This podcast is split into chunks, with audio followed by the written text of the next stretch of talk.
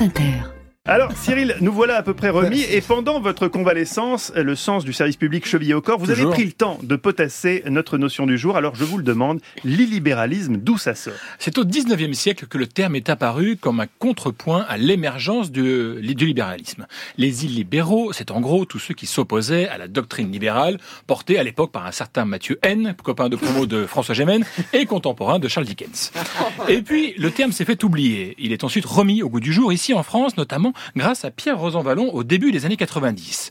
L'historien français définit alors l'illibéralisme, je le cite, comme une culture politique qui disqualifie en son principe la vision libérale.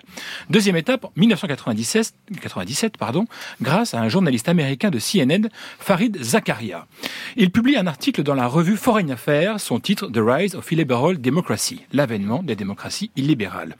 Et comme moi, vous entendrez peut-être quelque chose qui peut paraître contradictoire, démocratie et illibéralisme, la première peut-elle cohabiter avec le second? Oui, à en croire Zakaria, et c'est toute la subtilité de cette notion. Ce sont des régimes où la population vote, mais où doucement, mais sûrement, le pouvoir réduit l'état de droit, certaines libertés, et se fait menaçant avec les oppositions.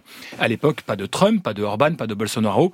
Le journaliste cible plutôt la Russie de Boris Eltsine ou l'Argentine de Carlos Menem. Mais c'est donc récemment euh, que cette notion a commencé à entrer dans le débat public. Oui, grâce à tous ceux que je viens de citer. Depuis 2010, l'illibéralisme a une figure de proue, Viktor Orban, puissant Premier ministre hongrois. C'est même le premier homme politique à véritablement se réclamer de ce régime illibéral. Mais s'il y a celui qui assume, il y a aussi ceux qui flirtent avec cet illibéralisme tout en s'en défendant. États-Unis, Israël ou encore la France sont parfois accusés d'avoir pris un tel virage.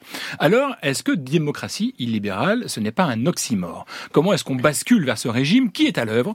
Est-ce qu'il vaut mieux un régime autoritaire libéral ou une démocratie illibérale? Où se situe la France? Quels sont les dangers de l'illibéralisme? Ça n'en finit pas non plus. Comment ne pas succomber, monsieur Noël? Comment ne pas succomber? Vous voyez que ça, ça appelle plein de questions, Ah, Cyril. C'est ça fou. le problème. Qu'est-ce qu'on va faire? Ben, C'est ce qu'on va voir. Eh ben, pendant une Durant heure, une heure. exactement.